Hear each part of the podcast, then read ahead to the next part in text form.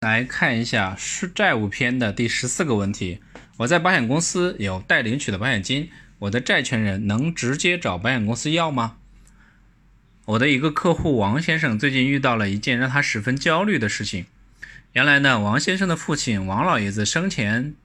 为自己买过一份大额终身寿险，受益人为王先生。前不久呢，王老爷子去世，王先生知道自己可以领取一笔保险保险金。但自己在外面有拖欠的债款，要是把钱取出来，肯定会被债权人拿走；不取出来的话，又有些担心。那么，债权人到底有没有权利直接去保险公司拿走这笔保险金呢？啊，先来告诉大家，答案是没有。根据我国相关法律的规定，若甲欠了乙五万块钱，丙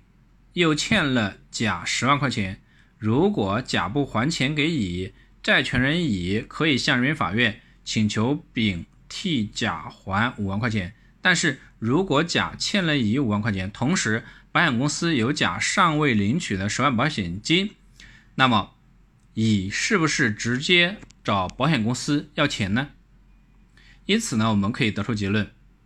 是不能直接找保险公司要钱的。因此，我们可以得出如下结论：保险金受益人的债权人不可以直接找保险公司要保险金。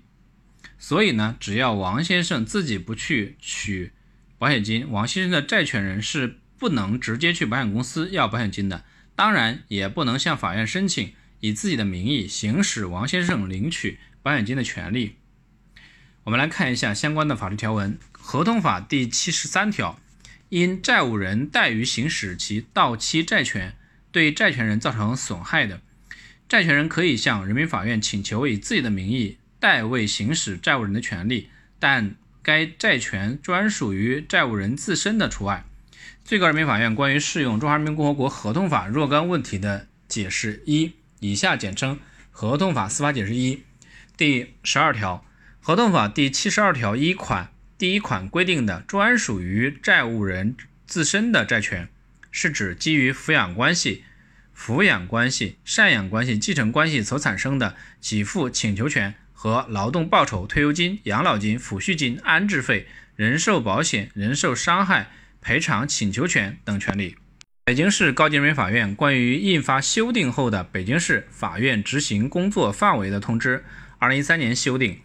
第四百四十九条，对被执行人所投的商业保险，人民法院可以冻结并处分被执行人基于保险合同享有的权利，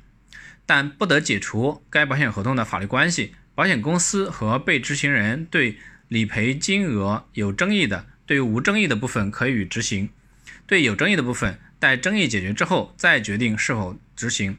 对被执行人所设的用于缴纳保险费的账户，人民法院可以冻结并扣划该账户内的款项。二零一五年，浙江省高级人民法院关于加强和规范对被执行人拥有的人寿保险产品财产利益执行的通知。投保人购买传统型、分红型、投资连接型、万能型人身保险产品，依保单约定可获得的生存保险金，或以保险或以现金方式支付的保单红利，或退保后保单的现金价值，均属于投保人、被保险人或受益人的财产权。当投保人、受益人作为投保人、被保险人、受益人作为被执行人时，该财产权属于责任财产，人民法院可以执行。来进行一个总结，针对于我在保险公司有待领取的养老金，我的债权人能否直接找保险公司要？保险金只能由受益人本人领取，债权人无权从保险公司领取保险金，债权人不能向法院申请以自己的名义从保险公司领取保险金。这个呢是针对这个问题的分享，感谢您的收听，谢谢。